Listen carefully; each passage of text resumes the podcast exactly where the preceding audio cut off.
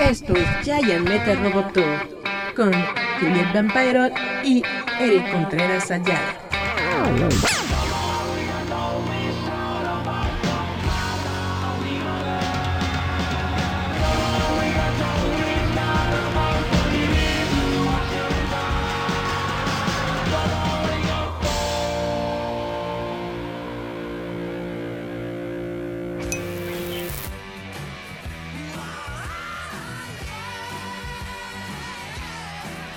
Perfecto. Según yo ya estamos en vivo a través de eh, facebook.com, estamos en nuestro programa de Giant Metal Roboto y pues como les había comentado al principio de, bueno, en el programa pasado, en este año lo que quiero hacer al inicio o en todo lo que es enero, febrero, pues es hablarle a, a mis cuates que hacen cómic y promover el cómic independiente mexicano porque está muy chido, es muy padre y la gente lo tiene que conocer. Y pues el día de hoy tenemos la presencia a través de llamada de Juan Carlos Estrada. Aló, aló. Hola, ¿cómo están todos? Saludos, soy Juan Carlos Estrada, el señor autor de Das House, la Casa de los Conejos. Así es, La Casa de los Conejos, Das House es un webcómic que ya tiene varios años, ¿no? Ya tiene cuántos, como unos 5 o 6. No, tiene más. Este, de hecho, te puedo dar la fecha exacta cuando comencé exactamente con el webcomic, que fue el 12 de abril del año 2013. Órale, desde el 2003 está este webcomic, que son las aventuras de unos conejitos. Y bueno, platícanos más del proyecto, por favor. Claro que sí, con mucho gusto. Como tú ya les decías, Das House, la casa de los conejos, son las aventuras de dos conejitos llamados Hans y Greta. Perdón más que aventuras, pues son ocurrencias, travesuras y pues vivencias que ellos tienen en su vida cotidiana viviendo dentro de una casita de galleta, porque ¿dónde más pueden vivir dos conejos llamados Hans y Greta que en una casita de galleta? Claro. Entonces, como te decía, son sus propias aventuras, eh, sus propias cosas que les pasan en su vida cotidiana, también un poquito de sus travesuras. Quizá algunos de ustedes ya lo sepan bien. Eh, eh, para los que apenas nos están escuchando, pues hay una travesura muy peculiar que ellos hacen, que no en cualquier lado se ve. es, ya sabes cuál es, ¿verdad? Es una travesura de nicho. Pero bueno, es una travesura muy de nicho aquí en esta tirita. Está muy padre la tira, yo realmente la recomiendo mucho y de hecho me gusta mucho promoverla porque justamente yo siento que eh, este webcomic entra dentro de un género que está muy descuidado en México que es el producto para niños o el producto familiar.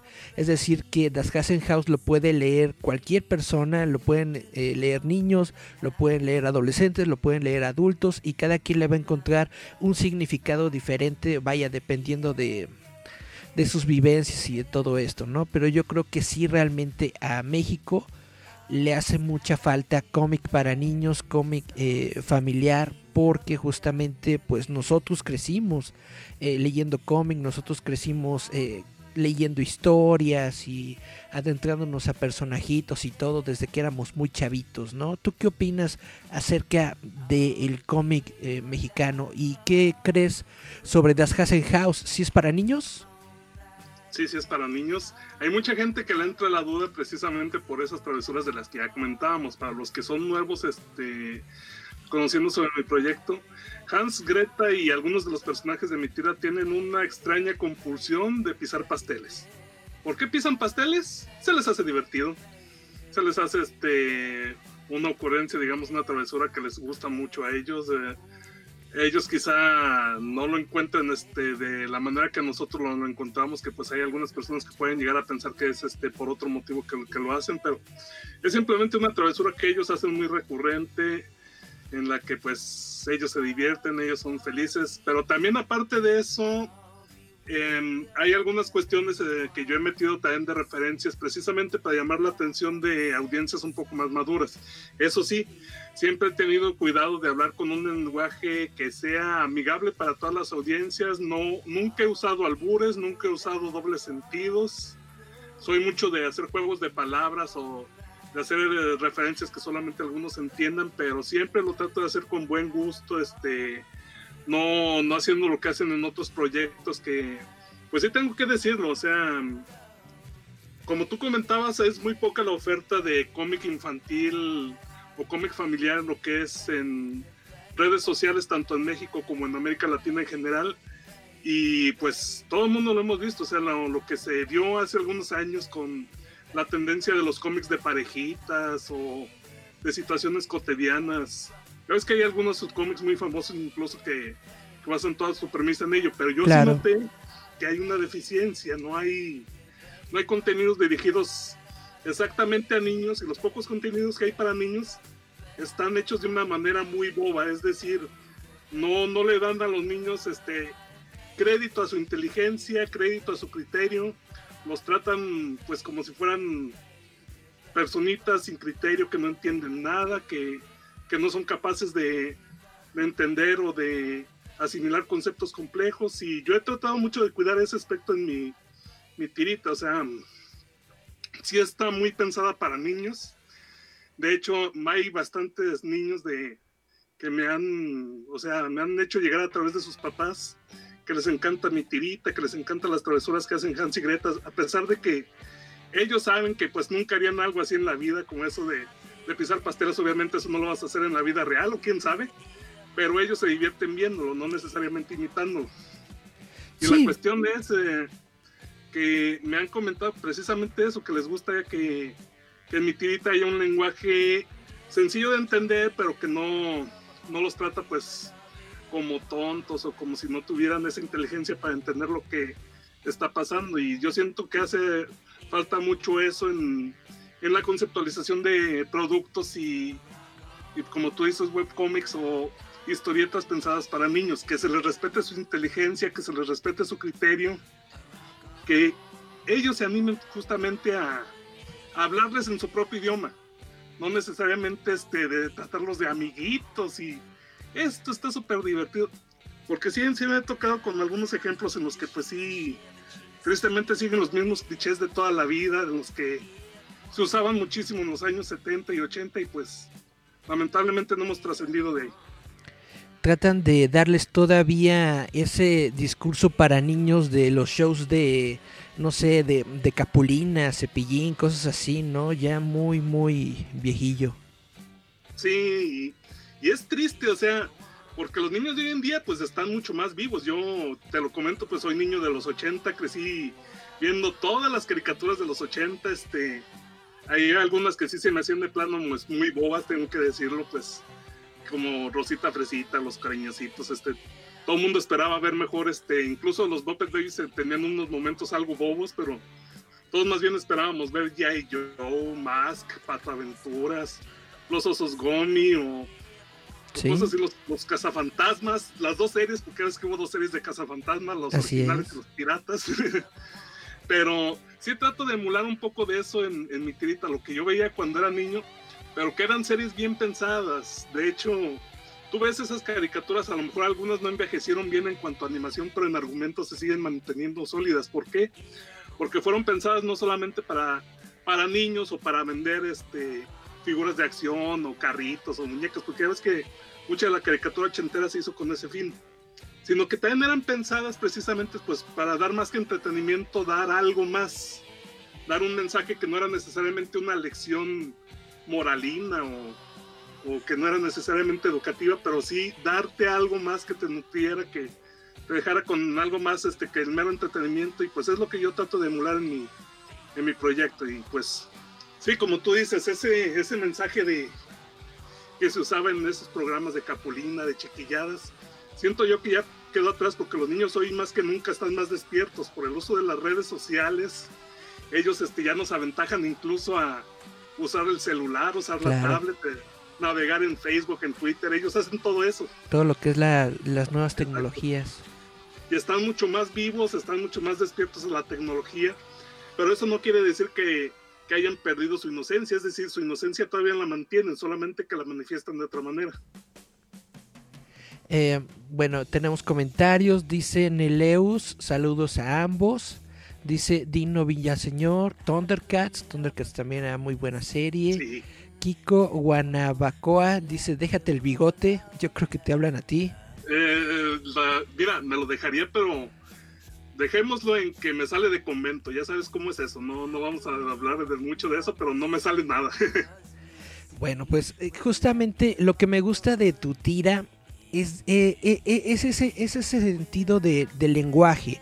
Porque yo muchas veces veo que la gente cuando hace un proyecto de cómic o webcómic, lo que quiere hacer para ganar eh, fanáticos rápido es justamente meterle el doble sentido, meterle el albur, meterle palabrotas y bla bla bla. O netamente simplemente porque quieren darle como que una, un algo más edgy no sé cómo decirlo en español, pero lo quieren hacer como que más adulto, más acá, y le tienen que meter forzosamente ese tipo de cosas. Y yo veo que justamente necesitamos proyectos, vaya como con los que nosotros crecimos, que estén bien escritos, que estén bien hechos, que tengan ortografía, chihuahuas. Ah, mira, pues justamente yo cuando creé mi tirita, este, de hecho, también no te voy a decir que comencé desde la primera, pues haciendo las cosas bien. Tuve que equivocarme mucho, tuve que aprender sobre la marcha. Como todos. De hecho, las primeras 50 tiritas estaban pensadas para niños muy pequeños. Eh, me di de topes cuando me di cuenta, pues caray, este, los niños pequeños no están aquí en Facebook, este, están en la app de Pocoyo, están este, en la app de Plaza Sésamo. Sí. Entonces, este, ya fue cuando me di cuenta de que a lo mejor podía ir un poco más arriba, hacerla infantil pero familiar a la vez, que fuera para todas las audiencias, este, cuando empecé a ver cómo balancear precisamente ese lenguaje. Nunca, nunca he creído en, en usar palabrotas, nunca he creído en usar este, albures o dobles sentidos para llamar la atención porque le resta calidad a tu producto, este, a menos que tu producto tenga precisamente esa tendencia irreverente, pero que sea irreverencia de de veras, porque últimamente he visto mucha irreverencia de Petatiux que ya estaba basada en fórmulas que ya están caducas, que esto, este, como por ejemplo en su momento lo que fue Irreverente B y todos los proyectos relacionados con Irreverente B, ya para este entonces cuando salió ese proyecto ya eran ideas caducas. Y se piensa malamente que ser irreverente o ser transgresor eh, es usar palabrotas, usar albures, usar referencia al sexo, a la violencia, a ciertas personalidades o personajes del ámbito político, religioso, social yo no soy creyente de eso porque le restas originalidad a tu proyecto, le restas una identidad, que es lo que muchos proyectos no tienen, no tienen una identidad porque se basan solamente pues en lo que está de moda. No soy fan de montarme en los trenes, lo que llaman los trenecitos este, de modas o tendencias. Yo he decidido pues seguir mi propio camino. Mal que bien, pues eso me ha ganado tener una audiencia que a lo mejor no es tan grande como la de otros webcomics o la de otros proyectos, pero es una audiencia fiel. Es una audiencia a la que yo le agradezco con todo el corazón que me sigan, que sigan los desvaríos y travesuras pues, de este señor autor. Pero sí, sí soy muy creyente de que mejor es buscar tu propia identidad, mejor es buscar tu propio camino y pues no, no andarle copiando este, que a ver qué saco de aquí, a ver qué saco de allá, o a ver si emulo lo que hace el autor fulano o sutano. Claro, tienes toda la razón. Juan Antonio Baeza Cetina dice saludos al entrevistado. Gracias, gracias, saludos. Y bueno, ahorita estamos como en una pequeña disyuntiva, ¿no? Porque estás queriendo hacer un cambio de, de la tira o cómo está esto? Mm, más que nada, más que cambio es una actualización. De hecho, cada cierto tiempo le doy una actualización no solamente a, al diseño de mis personajes, sino también un poco a la tira. Es como con el concepto actual ya llevo cinco años, más, más bien voy a cumplir cinco años con el concepto actual, quiero darle un poquito de refresh para mantenerla vigente, pero ah, con refresh no me refiero a cambiar por completo el diseño de los personajes o, o, la temática, solamente pues va a ser un retoque básico, pero sí quisiera eh, corregir algunas cuestiones, algunos vicios que se me han ido acumulando durante todo el trayecto, este, principalmente el origen y la explicación de algunos personajes, pues que en algunas personas a lo mejor sí causan un poco de confusión. Estoy tentado, mas no estoy seguro de hacer lo que llaman un soft reboot, es decir, este, no comenzar plenamente desde cero, pero sí, este, hacer este un tipo borrón y cuenta nueva para comenzar otra vez la historia, pero ya con todo lo que tenemos establecido, para dejarlo en términos más claros como cuando das la vuelta, la segunda vuelta de un RPG y vuelves a comenzar desde el inicio, pero ya con toda la experiencia, el loot, los ítems que tienes acumulados. ¿Quieres hacer como un nuevo 52 de Das Hassenhaus? Eh,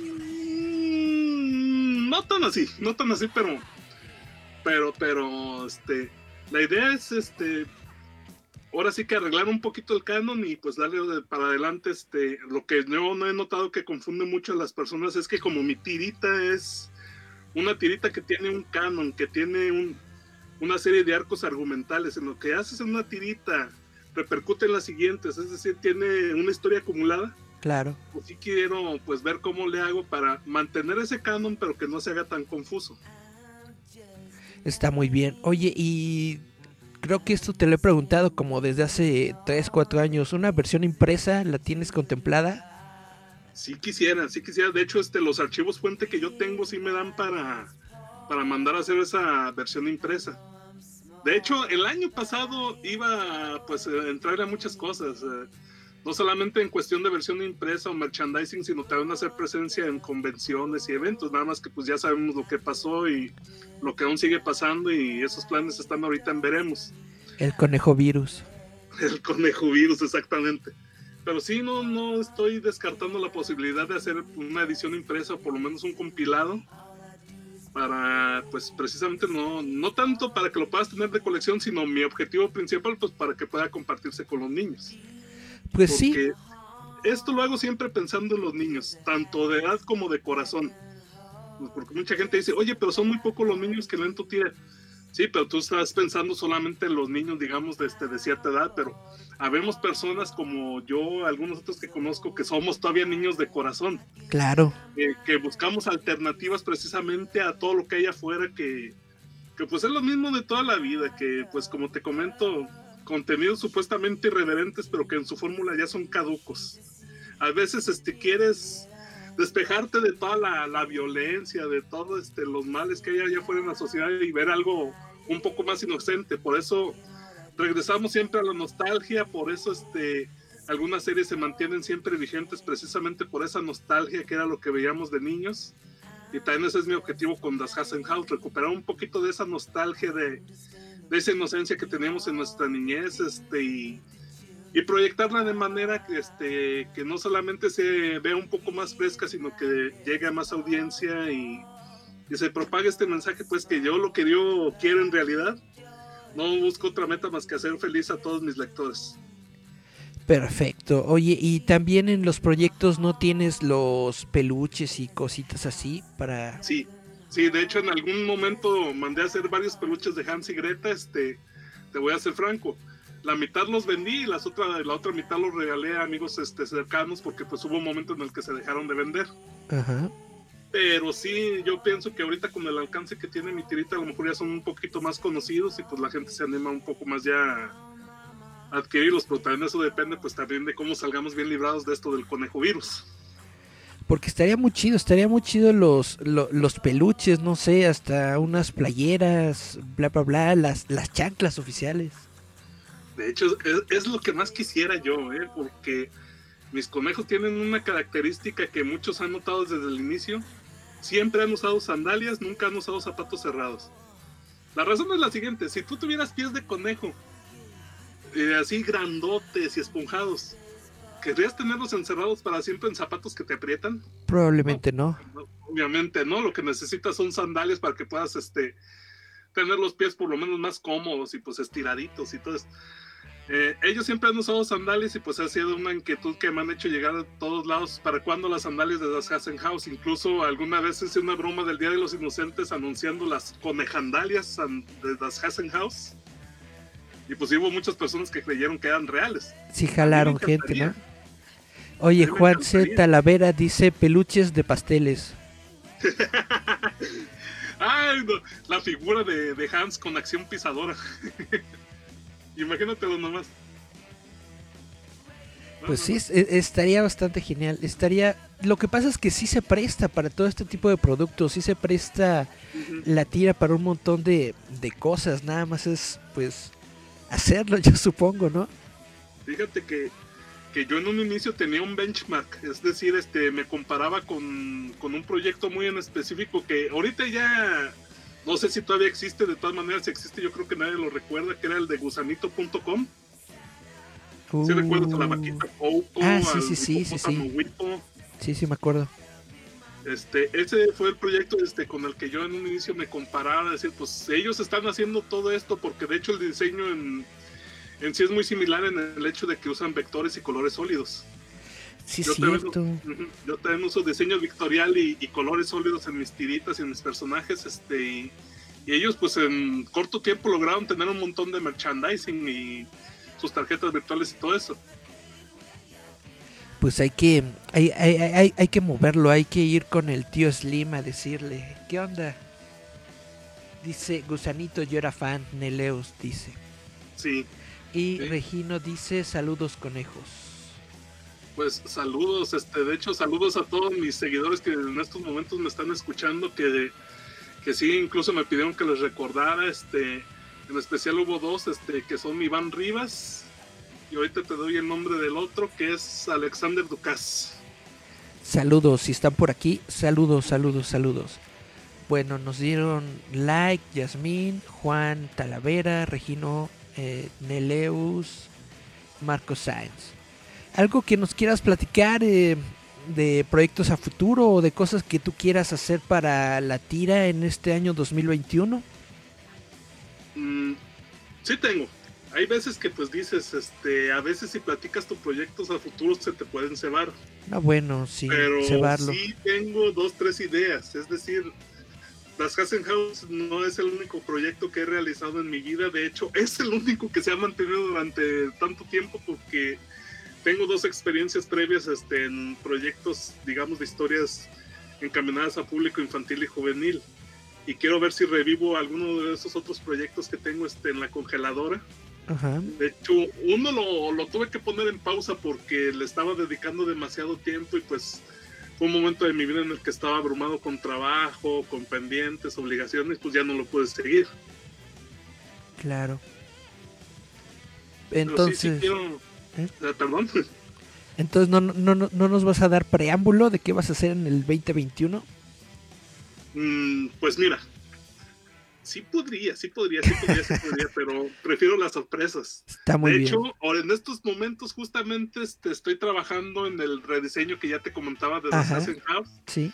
ya tengo la apariencia actualizada de Hans y Greta y poco a poco voy a teniendo los demás personajes, nada más que pues obviamente no he soltado tanta información porque pues quiero que sea sorpresa, quiero que todo el mundo tenga la misma, este, el mismo gusto de, de reconocerlos este, en su nueva apariencia tal como yo estoy teniendo ahorita el gusto de rediseñarlos. Está muy bien. Y entonces la nueva apariencia como para cuándo viene. Tentativamente la pienso introducir entre marzo y abril. Ok. Porque el próximo 19 de febrero se llega a la tirita número 500. Ajá. Y quiero utilizar esa, ese pretexto de haber llegado a la tirita número 500 precisamente para hacer eso que tú comentabas de darle una refrescada a mi proyecto y pues presentar esa apariencia renovada. No es totalmente nueva porque pues estoy basándome en el diseño que ya tengo, solamente le estoy dando una manita de gato, o mejor dicho, una manita de conejo. Perfecto, pues está muy bien. Entonces les recuerdo, sigan este proyecto, se llama Das Hasen House, lo pueden encontrar en Facebook, eh, así como, como se escucha, Das Hasen House con H. Y em, también tienes tu página web, ¿no? dashasenhouse.com. Lascasenhouse.com, que por alguna extraña razón cada que intento compartirlo en Facebook no me deja, ¿Quién porque lo sabe? toma como si fuera spam. Al- pues quién sabe, a lo mejor porque está en alemán. No, no sé, nunca he podido. Pero también la tengo este, en, en una página que se llama Comicus. Ahí Ajá. también la encuentran. También la comparto en su propio Tumblr. Que no sé por qué tengo Tumblr, pero pues, también ahí también la encuentran. Perfecto. Y al señor autor lo encuentran como Juan Carlos Estrada. Y en- ta- también en Facebook, ¿verdad? Así es, es correcto. Bueno, pues muchísimas gracias por esta plática, gracias por actualizarnos un poco sobre lo que va a venir en Das Hasen House durante este año y pues a ver si para marzo abril cuando se revele el nuevo estreno armamos otra platiquita, ¿te parece bien? Claro que sí, está perfecto. Bueno, pues esto es la, la plática, le estoy poniendo charlas comiqueras del día de hoy y bueno, vamos a hacer un pequeño, eh, ¿cómo se dice? Descansito. Y regresamos ahorita en unos momentos con noticias ñoñas. Gracias a todos los que estuvieron en el stream. Bye bye. Gracias a todos. Sean felices. Yeah.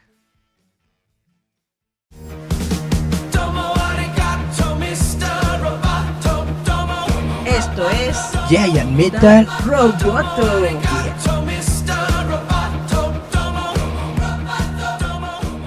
You gonna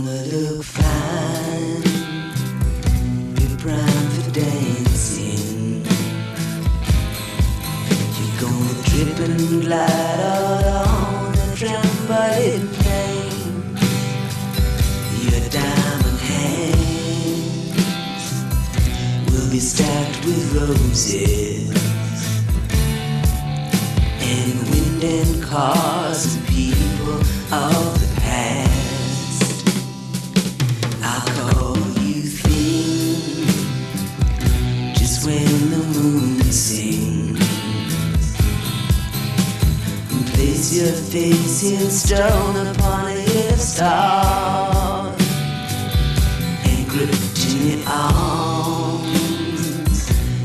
The changeless madman.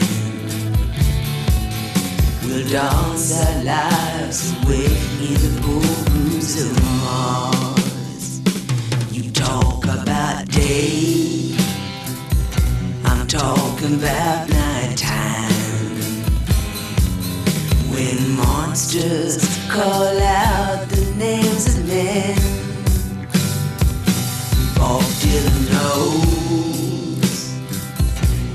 I bet Alan Freed did. There are things in night that are better not to behold.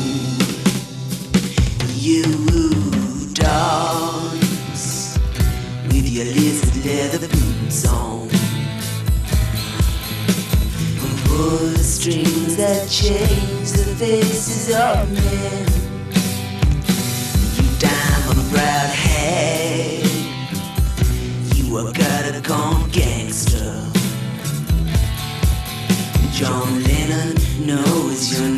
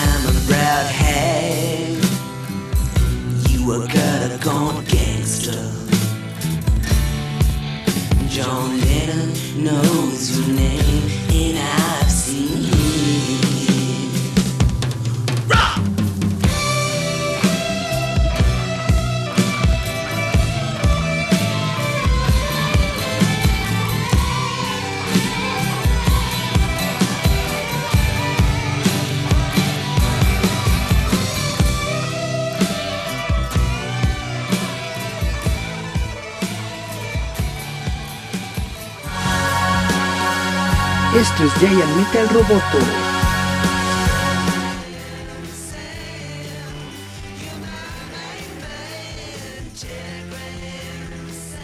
Yeah, esto es Giant Metal Roboto, estamos de regreso, vámonos a las noticias ñoñas de esta semana que hemos tenido, pues más o menos hay, hay buen contenido, les quiero platicar que se está anunciando la fecha de lanzamiento del tráiler de Godzilla contra Kong y se reveló un nuevo póster. Resulta que Legendary ha revelado un nuevo póster de Godzilla contra Kong en anticipación de un nuevo avance que se lanzará el domingo 24 de enero. Este tráiler será el primer tráiler completo de la película lanzado y aunque nadie sabe exactamente lo que sucederá en la película, una cosa está clara, Godzilla y Kong tienen un hueso que elegir entre ellos. Ahora, esto es muy evidente en el nuevo póster de Legendary revelado hoy que muestra a Godzilla nadando hacia una ciudad aparentemente sitiada por Kong. Y bueno, este nuevo póster llega semanas antes de que se estrene la película que está planeada para el 26 de marzo en los Estados Unidos. No sé cuándo llega en México, pero por esas fechas también de marzo. Godzilla contra Kong estaba originalmente programada para llegar a los cines en el 2020, pero ya saben que por el COVID se cambió el lanzamiento de esta película a una fecha posterior como lo hicieron docenas de otras películas. Luego se programó para un lanzamiento el 21 de marzo, que se retrasó, bla, bla, bla. En fin, que ahora sí, para el marzo del 2021, vamos a poder ver la nueva película de Kong, que es una secuela de Godzilla King of Monsters de 2019 y también es una secuela de Kong School Island del 2017. Está protagonizada por Millie Bobby Brown, Alexander Skarsgård y Rebecca Hall. Fue dirigida por Adam Wingard, conocido por películas de terror como Your Next, VHS y Blair Witch. O sea, no, no Blair Witch Project, sino la como remake que hicieron de Blair Witch. ¿Ustedes qué opinan, chavitos? Yo realmente sí estoy muy emocionado. Me gustan mucho las películas de monstruo. Me gusta mucho lo que está haciendo Legendary en estos momentos con las películas de Godzilla. Pues vamos a ver qué tal está la onda. Vamos a verlo el 23 de enero. El tráiler. ¿Cómo están ustedes con su universo cinematográfico de Marvel? ¿Están al día con WandaVision? ¿Están ustedes viendo WandaVision? ¿Les está gustando WandaVision?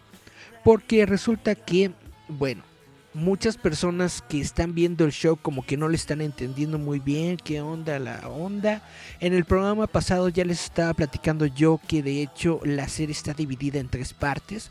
Lo que es el, el, el inicio son los primeros tres episodios, que es todo en este como mundo de las de, la televisión sesentera, cincuentera, es decir, están haciendo como un viaje por varias eras de la televisión, ¿no? Pero justamente nos está dando a entender que es porque lo que estamos viendo no es completamente real.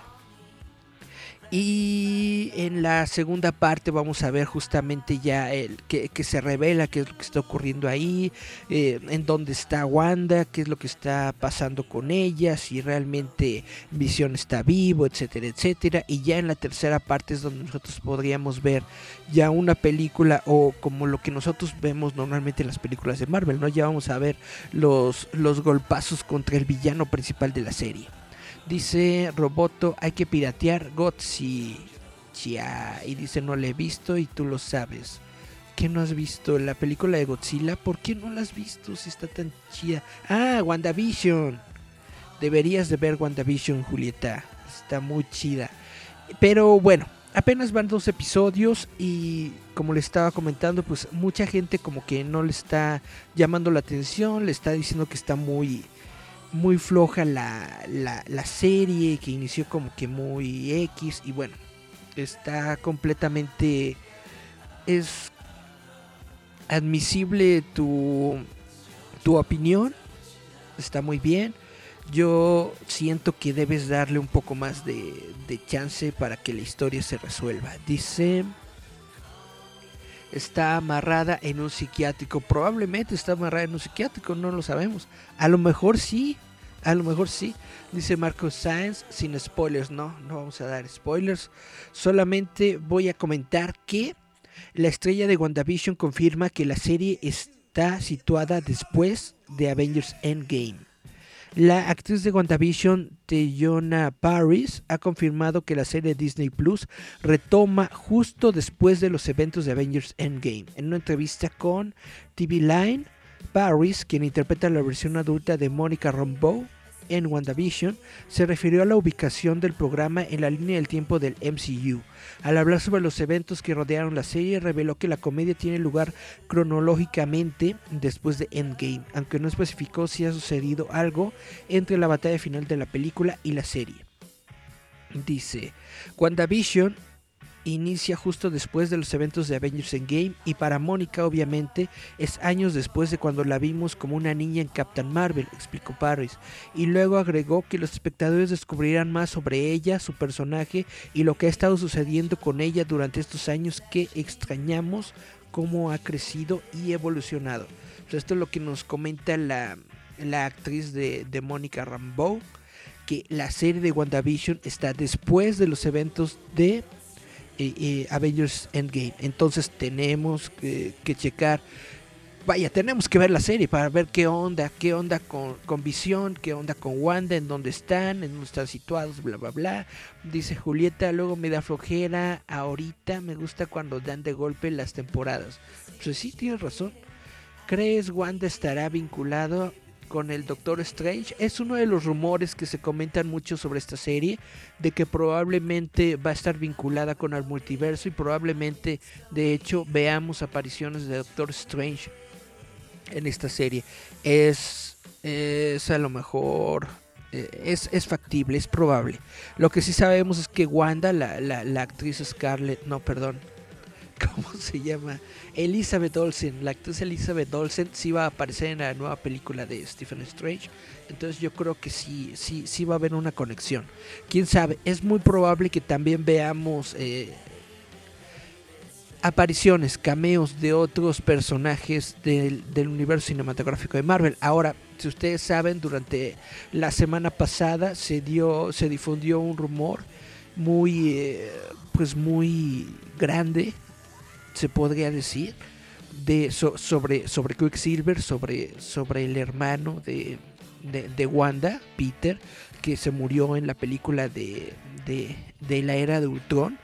Pero el rumor fuerte o lo que está ocurriendo con este chisme es de que dicen que no es el actor eh, Johnson, me parece. Vaya, no es el actor del MCU, sino es el actor que hizo a Quicksilver en X-Men, el que va a aparecer en la serie de televisión.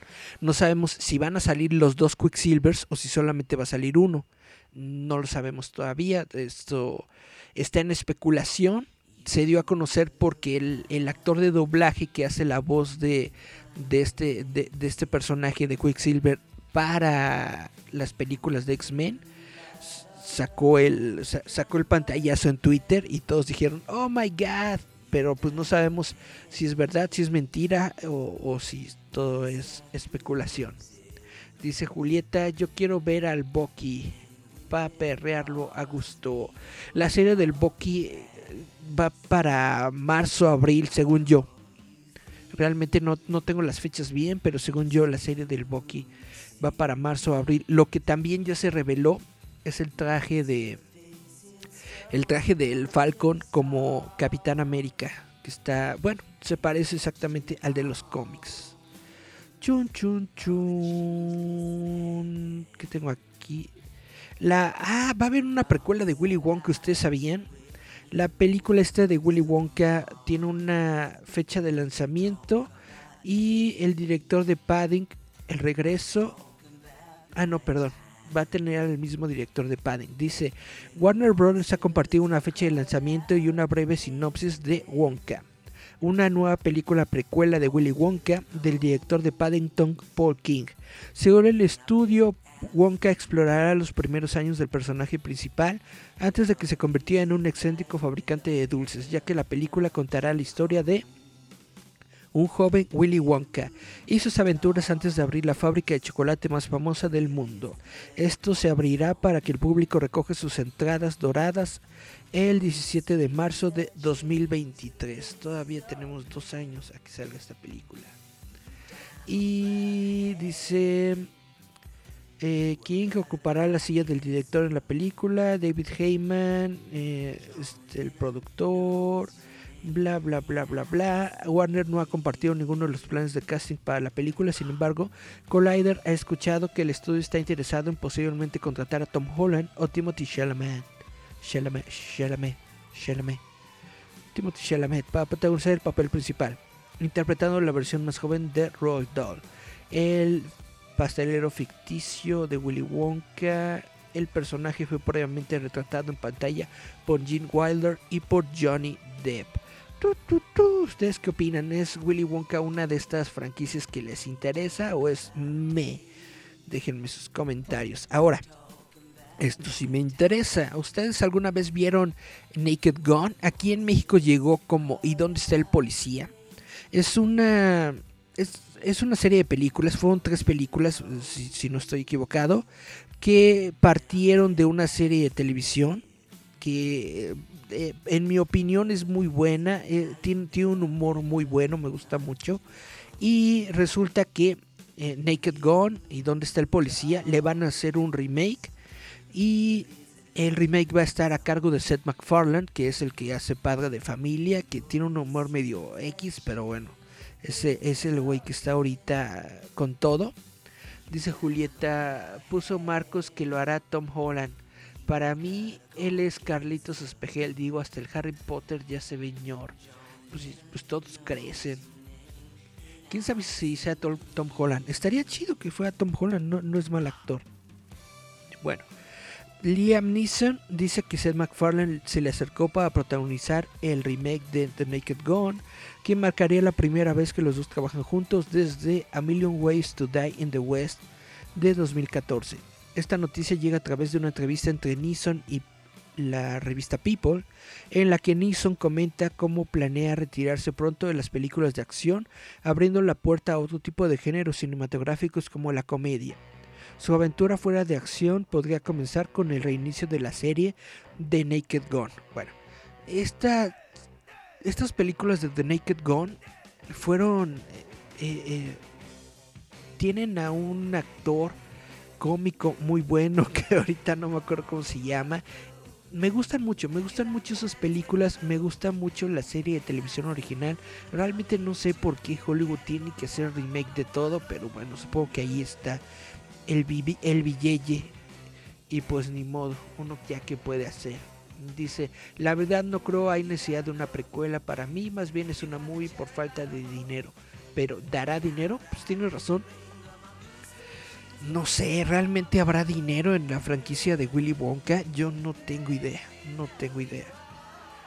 Pero se me hace que, que no, haber, no ha de haber mucho. Pero a lo mejor sí, porque lo están haciendo, ¿no? Y la gente de Warner no da pie si no hay un guarache lleno de, marma, de marmaja. Entonces, igual y si hay dinero. Ok, hay una precuela de Game of Thrones, no sé si ustedes sabían, hay una precuela de Game of Thrones que se llama Tales of Dunk and Egg, que se encuentra en desarrollo temprano en HBO.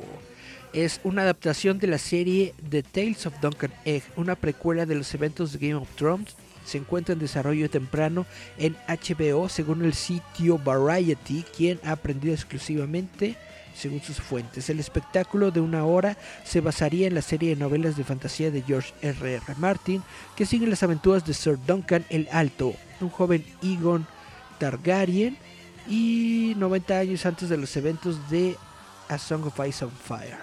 Martin ha publicado tres novelas en la serie, en esta serie de Tales of Duncan Egg, hasta la fecha de Hedge Knight del 98, The Sworn Sword en 2003 y The Mystery Night de 2010.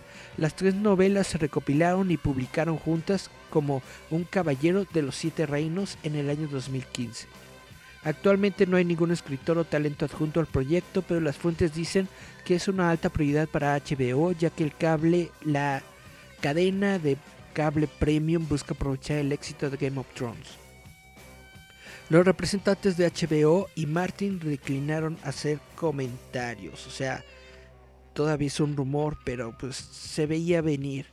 Si el proyecto llega a la serie, sería la segunda precuela de Juego de Tronos que llega a la pantalla. Actualmente la cadena está preparando la serie House of the Dragon, que debutará en 2022. Este programa documentará la acumulación de la guerra civil de Targaryen en Westeros, que, nos, que se conoce como la Danza de los Dragones. Los fanáticos han estado pidiendo una serie de televisión de Tales of Duncan Egg desde hace algún tiempo. Había esperanzas de que cuando HBO anunció una serie de spin-offs de Game of Thrones, las novelas estarían entre los candidatos y una serie, pero Martin dijo más tarde que no habría planes para adaptar los libros. El hecho de que la serie esté en desarrollo no significa necesariamente que vaya a seguir adelante. Otra precuela de Game of Thrones escrita por Jane Goldman y protagonizada por Naomi Watts tiene un piloto en HBO, pero finalmente no se realizó. Vamos a ver los comentarios. Chun, chun, chun. Eric muestra boobies, no. Dice, falta de original, originalidad y escritores. Tanto remake no funciona. Yo opino lo mismo. Eh, dice, brinca, brinca. Mejor chismea la controversia absurda por los tamales Baby Yoda. Pues no me sé la controversia por los tamales de Baby Yoda. Hubo una controversia por la rosca de Baby Yoda. Hubo grupos religiosos que se manifestaron en contra de la rosca de Baby Yoda que porque vaya estaba en contra del mensaje esperanzador de su religión, bla bla bla. Digo, yo no estoy en contra de ninguna religión, no estoy en contra de ninguna creencia ni forma de pensar de ningún individuo, pero creo que la rosca de Baby Yoda es algo completamente tranquilo, no, no va en contra de nadie, no quiere ir en contra de ninguna religión, es simple y sencillamente algo bonito, algo para los fanáticos de Star Wars y, y, y se acabó. Ahora, una controversia sobre los tamales del de Baby Yoda. Yo lo único que digo es de que está muy padre que hagan la rosca de Baby Yoda. Yo creo que hasta de hecho va con, va con la historia de, de Baby Yoda porque la historia de, de, de, la rosca de Reyes es de que justamente cuando Herodes se enteró de que estaban diciendo de que había nacido el Rey de Reyes, Herodes mandó a matar a todos los a todos los bebés no del, de, del pueblo de Nazaret me parece si no estoy equivocado y pues tiene que ver, tiene que ver con, con, la historia del bebé Yoda. El bebé Yoda también en algún momento eh, es eh, buscado por el imperio, ¿no? Y tiene que ser escondido. Entonces, como que tiene que ver, como que va en la onda, en la ondita de la rosca. Entonces me parece algo muy chido, me parece algo muy genial. Ahora, lo de los tamales de Baby Yoda. Yo creo que ya es exagerarle un poco. Si los tamales no te los dieran tan caros, y te los dieran con un muñequito de Baby Yoda, a lo mejor estaría muy padre. Pero yo he visto que los tamales de Baby Yoda que están anunciando son tamales X con colorante, o sea, los ponen verdes, amarillos, rojos, etcétera. Y te los venden muy caros, te los venden como 40 pesos por tamal. Y yo digo, no manches, aquí afuera de la casa pasa el de los tamales, señor de los tamales, casi todos los días. Y no te los deja tan caros, te los deja como en 10, 15, 20 pesos máximo. Esa es mi controversia con los tamales de Baby Yoda que digo, como para qué. Pero bueno, vamos a, leer los comentarios. Dice, a ver si no acaba mal como la serie. Pues quién sabe. Yo sí le tengo fe a, a un proyecto de Juego de Tronos pues, sí, lo pueden hacer bien, yo, yo, supongo, yo pienso. Dice Julieta, la controversia es porque es negocio y se andan peleando de a quién se le ocurrió primero y el catch es el muñequito. Y dice Marcos, hay que hacer muñequitos de Baby Yoda el próximo año. Yo creo que sí, ¿eh? Hay que adelantarnos, hay que hacer babies bobas porque el próximo año... Ah, no, sí, el próximo año. Porque este año vamos a tener la serie de Boba Fett en lugar de Mandalorian. Dice Julieta, ya salieron como ocho supuestos creadores de la rosca y los tamales. Déjales caiga Disney. Estos perros no pueden ganar dinero. Pues así es la cosa con, los negocios o con, con las cositas que, que generan ganancias, ¿no? Que siempre hay alguien a quien se le ocurre, 20 que lo copian y pues todo el mundo se se pelea por, por estas cosas sin tomar en cuenta que ni siquiera es de su propiedad, ¿no? en algún momento puede llegar el, el- ratón vaquero y decir, ajá, este es mío. Y se queda sin sus roscas majaderos. ¡ah!". Dice, bueno, ese, ese es el comentario sobre los tamales de, de Baby Yoda. Yo estoy a favor de que se hagan cositas, está muy padre, está muy genial. Y además ayuda a las personas porque justamente por la pandemia, pues hay muchas personas que sí están necesidad, necesitadas de una lanita. Yo voy completamente de acuerdo con todo eso. Ya cuando no me late mucho, es cuando ya le quieren como que pues meter de más, ¿no? A- a- a la idea y ya quieren como que sobreexplotarla. Dice Julieta, nada, nada, tú manda para este 14 cero soldados caídos más Mandalorians, papaluchón. Un papaluchón para el 14 de febrero. Jura lo que probablemente va a ocurrir, seguramente, probablemente va a pasar. Te caes seguro de que sí. Chum, chum, chum.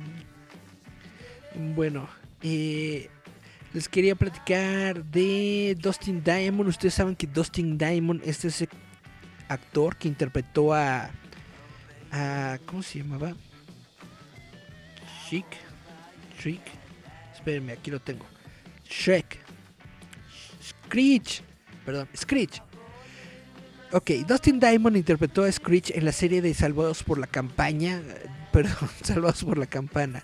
En el origen, ¿no? Allá en los años 90. Y resulta que la semana pasada nos dijo que tómala, le dio cáncer. Y esta semana se acaba de anunciar que el cáncer con el que fue diagnosticado es un carcinoma de células pequeñas en estado 4. La verdad no sé qué es eso, pero suena bastante gacho. Dice, la semana pasada el actor eh, confirmó su diagnóstico de cáncer después de ser admitido en el hospital. En este momento podemos confirmar que Dustin tiene cáncer. Dustin divulgará más información una vez que esté disponible y sigue un plan para avanzar. Si desean ver una tarjeta, bla bla bla bla bla, dan una dirección. E.T. informa que Diamond ya completó su primera ronda de quimioterapia y pronto comenzará fisioterapia. Dicen que el actor está ansioso por pasar más tiempo con su novia, tocar su bajo y jugar videojuegos, además de hacer videos para los fanáticos en las redes sociales. Recientemente eh, los fanáticos se preguntaron si Diamond eventualmente aparecerá en el remake que está haciendo la cadena Peacock de Salvados por la Campana. La serie justo acaba de ser renovada para una segunda temporada y algunos miembros del elenco del programa han comentado que les gustaría que regresara Dustin Diamond. Y bueno, eh, dice el comunicado, con Dustin el dólar todopoderoso gobierna en eso, dijo Lark Burgess. Eh, quiere que le paguen y que lo respeten. Nos encantaría que regresara al set. Está pasando por sus dolores de crecimiento, está pasando por sus problemas de adultos y todo esto, pero estoy seguro de que volverá. Tienen el contrato perfecto para él. Estoy seguro de que volverá. O sea, todo es billete, manos. El, el, el Dustin quiere más, quiere más billete del que le está ofreciendo la cadena. Pero pues ahorita que tiene cáncer yo creo que ha de necesitar todo el dinero que le llegue. Yo creo que ahora sí va a decir, no, sí, siempre sí le entro. Bueno, si bien Screech no fue parte de la primera temporada del programa, la serie reveló el destino del personaje. Durante The Todd Capsule, la pandilla vuelve a juntarse y recuerda algunos de sus mejores momentos de Bayside. Y en un momento dado, Slater revela que Screech se ha vuelto bastante exitoso. Dice Screech tiene mucha suerte y tiene mucha suerte de que él y Kevin puedan vivir en la Estación Espacial Internacional para no tener que lidiar con todo esto. Órale, revela Slater. Kevin por supuesto fue el robot que Screech construyó en la serie original. Con suerte, Diamond se recuperará y considerará unirse a la serie en un futuro. Enviamos nuestros buenos deseos al actor y a sus seres queridos durante este momento difícil. El, ustedes saben, el cáncer está muy cañón, es muy gandalla esta enfermedad. Y pues le tenemos afecto a Screech. Fue parte de una de las mejores series de televisión que tuvimos en nuestras vidas. Vamos a darle nuestras buenas vibras. Vamos a enviar nuestras buenas vibras a el buen Screech, Dustin Diamond. Vamos a ver los comentarios. Dice, hay que hacer mandos del amor para ser un soltero luchón. Y dice que mi Screech está muriendo, sí. Eh, ¿Qué más? Eric ya está pasando, ya está pensando en las elecciones, salvados por la campana. Ah, sí, por la campaña, sí, se me fue la onda. Justamente, pues sí, estamos hablando ahorita, hay muchos temas de, pol- de política. Hay que comentarlo. Dustin se metía en mucha bronca mediática. Habló mal del casting del show. Estuvo en un montón de realities desde lucha, citas y para dejar las drogas. Aplicó como Miley. Se quiso destrampar para quitarse ese estigma de nerdo y de una manera muy abusiva. Creo igual anduvo en el porno. Dicen, ¿no? Que hay una película porno de Screech. Y dice Slater es Mario López, exactamente. Slater es Mario Brothers. Mario López. Slater y, la otra chavita de, de los chonguitos son los dos personajes que están en el, en el remake de, de Salvados por la Campaña. Va la- campana, campana, Salvados por la Campana. Salen todos los salen todos los protagonistas de la serie original, pero los dos que están que son recurrentes es Mario López y la otra chavita. No he terminado de ver el, el- remake, solamente he visto el primer episodio porque pues no tengo Peacock y no sé si hay un servicio de Peacock acá en México, entonces forzosamente nos obligan a recurrir a, a nuestro corsario de confianza y pues estoy esperando a que salga la temporada porque sí quiero ver Salvados por la Campana. Y bueno, si no hay más comentarios, dice Bell, Taco Bell. sí, Bell, Salvados por la Campana. Na, na, na, na, na, con N. Vámonos pues, esto...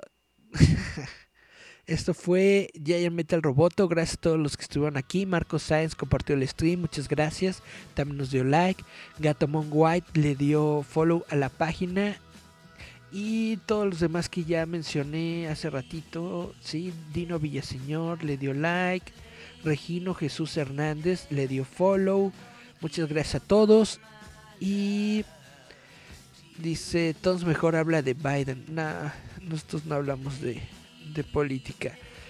Ya nos vamos, chavito. Nos escuchamos la próxima semana. Muchas gracias a todos por haber estado aquí. Muchas gracias a todos los que estuvieron desde la entrevista que le hicimos a Juan Carlos Estrada y que estuvieron aquí también en las noticias ñoñas. Nos escuchamos la próxima semana. Nos escuchamos, vemos la próxima semana, chavitos. Ahí se ven. Mm, Bye, bye, bye. Clu, clu, clu, clu, clu.